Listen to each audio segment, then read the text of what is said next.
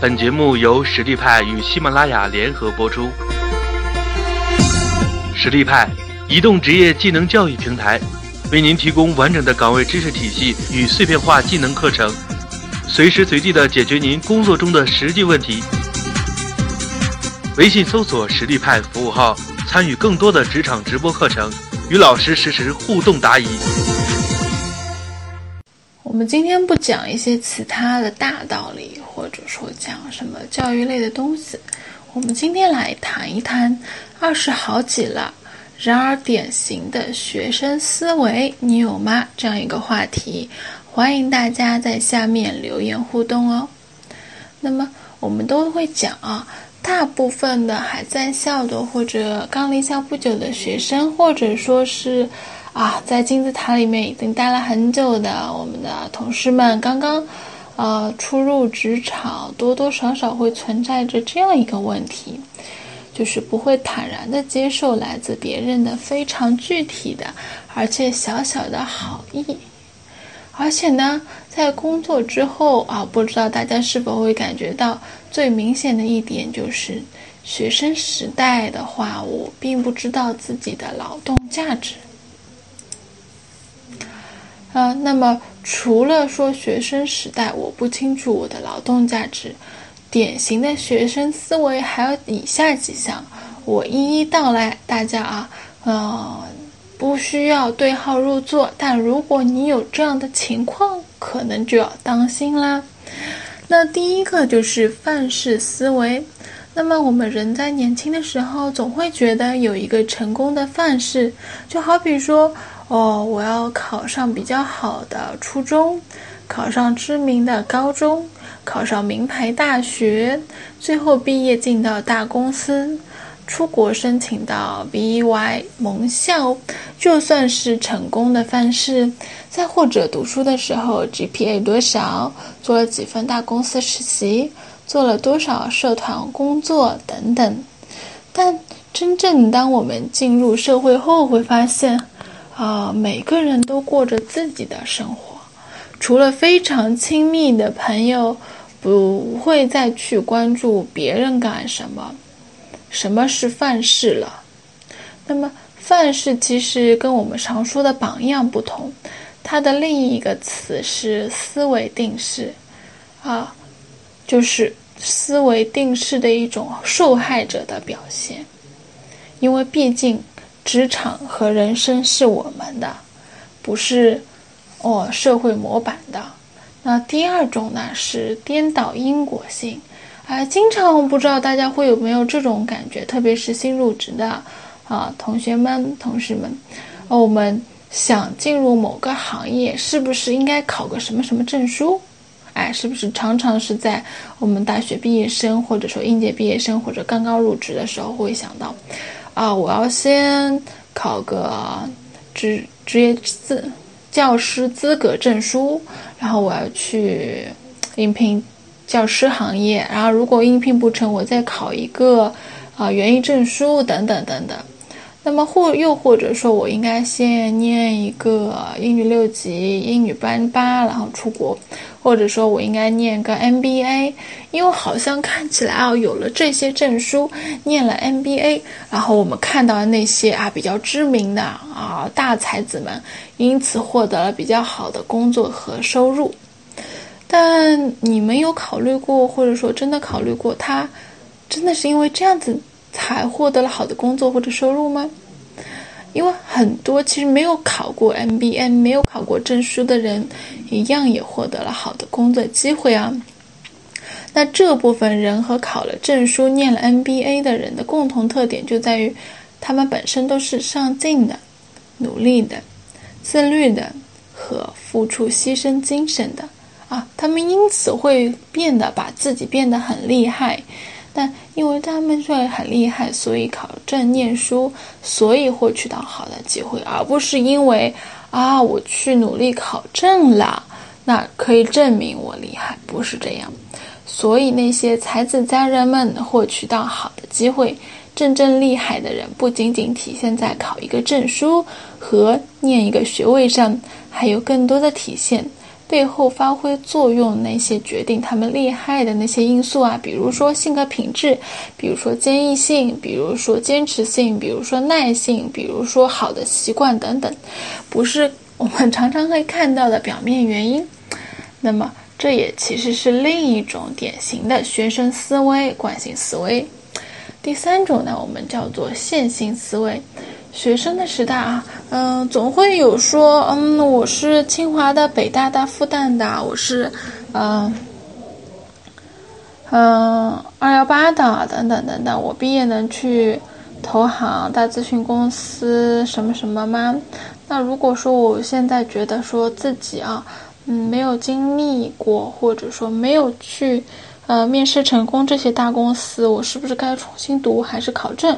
就没有想过说我可以去放下自己的段位，然后认清自己，去从小的一些公司，或者说是更适合自己的行业行业去做。那么，甚至有的人会说啊，美国的某校，呃，非常著名的一个行业的硕士项目，竞争力如何？我应该去读吗？或者说我一二三四五六。六个背景，那我用这种背景在啊某知名的跨国企业公司能找到啊适合我的工作吗？这些都是非常典型的惯性思维和线性思维，既认为说只需要具备了某一些因素，就必必然的会导致结果的发生，但实际上生活当中啊很多事是非线性的关系，而且更多的时候其实没有什么因果性。只有相关性，你无法用一些因素就去推断出结果的发生，即线性相关。统计上还有残差，还有推断失败的一类、二类错误，还有等等那个会影响的啊影响因素等等，有置信水平等等，然后等等，嗯，那么多事情啊，这些其实和因果关系完全是两码事儿。所以，我还是一句话，我们做的事情是我们自己的人生，我们自己的职业，啊，我们的自己的发展。那么，最后还是看你喜不喜欢，你要不要，你适合不适合，你能不能在这条路上找到自己适合的岗位、行业、职业，找到自己人生发展的目标，找到适合自己的人生发展目标，能够啊。从不同的道路上都走到金字塔顶端，然后走上高富帅迎娶白富美的比较梦幻般的未来。那我们讲的第四点是，呃，常常会分不清事实和自己的观点。如果啊，你有这样子的分不清事实和观点的学生思维呢，就要当心了。因为这个是不仅仅学生时代独有思维，进入社会的多年的职场人，啊，有些人依然会分不清。就比如说啊，某学长学姐，或者说你的上级领导，或者说是你的比较早进入的同事，会告诉你，啊，某某项目很好，特别值得去读，或者说告诉你学金融要学习很多数据会很难，或者说是要读研出路会更好。或者说是你要出国，你首先得学一二三四五五个东西，你才能做这个行业。很多学生或者说我们职场人不加研究，就会把这些是观点的说法拿成事实来用，并且据此来指导自己的行为。那如果你运气好，你碰到了好的学长学姐、好的同事，问题不大。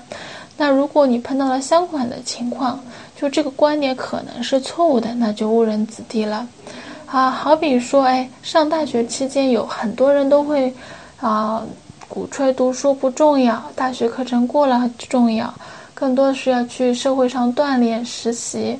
那么现在还有很多人鼓吹这个观点，但是啊，如果你那么想的话，你就上了这波人的当了。你出来以后四年会发现自己什么都不会。什么都不能做，因为学校里教的是一部分，你更多的是说你要把学校里教的东西去实践、锻炼，或者说是自己去学习更多的东西。但是基础是你大学的课程你要学会了，不能说哦我及格就好，我刚刚到线就好，这是绝对不行的。那么，只有你掌握了学校里的基本知识，你才能去更精益求精的学更深入的知识。真的，我们现在大学其实只是一个，呃，大学阶段的成人教育的一个入门啊。比如说，我学会了计算机编程，那么更多的语言是需要你在，啊之后的时间段里面去自己自学的。学校更多的是教给你一个学习的习惯。和教给你一个学习的基础常识。那第五段是用大样本性质来代替个体，其实跟第四点不同啊，可能相反。那我之前讲的说是我们用，嗯，直接去拿我们的个体性的观点，而没有去纠察事实。那么我们第五点讲的就是你用大样本的。性质来代替你个人的发展。我们常常说啊，你出了车祸或者等等遭了灾祸，那这些灾祸是万分之一的概率。但是如果你一旦遭到，那就是一分之一万，就是百分百发生在你身上的事情。所以啊，大家要注意了。那么我举个例子，因为有的人会觉得上了清华北大万事大吉，毕竟统计表明说清华北大毕业的学生就业、出国各方面显著优于其他学校，所以呢，我就可以放松自己的要求，毕业时候，哎，是否会发现说，嗯，之前的大印象对于自己身上其实不成立。你要是在清华北大考上之后吃吃睡睡，估计两年就可以退学了。那么也有人觉得说，我进了二流、三流学校，或者说我只是进了技校，那我就人生定了性，再努力也没有用吗？那统计表明说，嗯，的确，二流、三流学校毕业的，好像竞争不过一流学校毕业的。但是你不能选择随波毕逐流，毕竟啊，最后毕业的时候，如果你一旦放弃，你既毕竟。必然会符合统计特征，但是，啊，你敢说如果你是一个二流学校的顶尖尖子，你就比不过一流学校最低的人吗？清华北大，我们再来看啊，清华北大的确比其他学校毕业生要优秀，但是不要忘了，每年有不少的清北的人毕业困难，找的工作甚至比不上二三流学校的人，有没有？你是不是有认识的初中的、高中的同学们？他现在工作比你好，但是你的学校可能就读的不是很理想。那么，这都是个体的差异，你不能以大代大样本来代替你个性的个体的发展。啊，那我们再来举个例子好了，统计啊，二三流学校的整体竞争。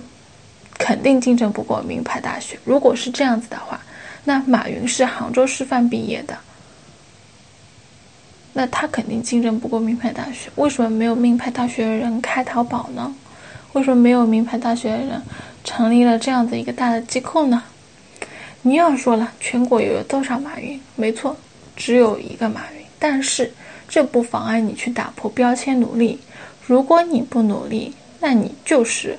被钉标签的那个人，而且很多统计特征是在大样本的情况下讨论才有意义的，针对个体的参考意义，啊，往往是被扩大了的。极端的情况下，样本数量足够大，逼近母体的时候，离散分布趋近连续分布的时候，任何的样本点都无法取到母体的性质，只能说概率逼近，就像无尽无穷逼近零一样。那可能说你完全不能等于零的来划分，所以轻易的不要给他人贴标签，也不要被他人贴标签，也不要自己给自己贴标签，这是有理有据的。那第六点是，啊，也是我们的最后一点，说不独立思维。其实提到的很多思维啊，我们前面五个都是提源自于这一点的，不管是小样本啊，听别人的。建议观点，还是说拿样本来说事儿，或者说是，嗯，我们前的线性思维、惯性思维、泛性思维、颠倒因果等等，都是由于你自己的不独立思维而形成的。因为中国人、国人是很奇怪的，就遇到问题总希望是有现成的方法的。国外小学教书的时候更多是自己找方法，而国内小学教的时候，方程式就是这样子做的，乘法口诀表就是这样子背的。那总有现成的方法，有人来告诉你怎么做，有人来帮你做了，当然更好。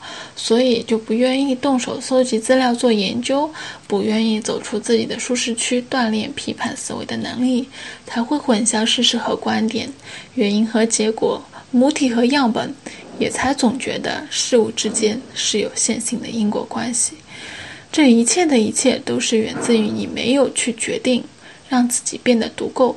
足够的独立和理性，或者说，源于你太懒了。这里的理性是指在不接受别人的干预，独立运用自己已有的知识，独立的收集信息，独立的处理信息，独立的得出结论，以独立的为结果负责。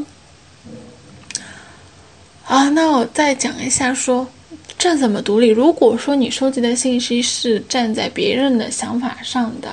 再去判断的话，很容易出错。那如果是你直接收集客观的数据，然后再进行的判断，才能算是你自己独立的信息。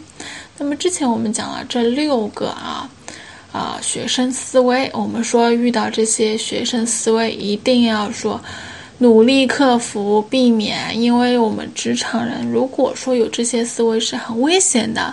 你很容易陷进一个线性思维、惯性思维，而导致自己工作上的失误、人生上的选择错误，甚至说是非常的后悔，啊总是会想着说，我小时候有一个梦想，我想当一个科学家，但是妈妈说当科学家需要很高的天赋，所以我没有去当成，或者说是我曾经想考医学，但是呢，我的化学、我的英语不是很好。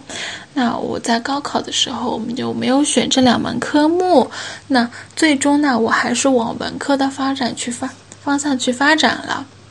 这都不是我们的理由，这是我们外界给到我们的信息，我们主观的或客观的，自动的把拿他们当为我们的参照，我们就该那么走。但是我们真的该那么走吗？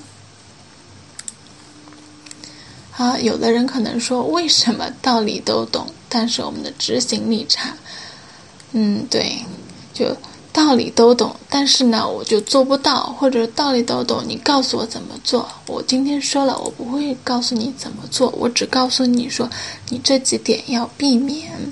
那又要讲到说，为什么道理都懂，然而执行能力差呢？啊，有的人从进化的角度来讲，从宏观的角度来讲，从历史的角度来讲。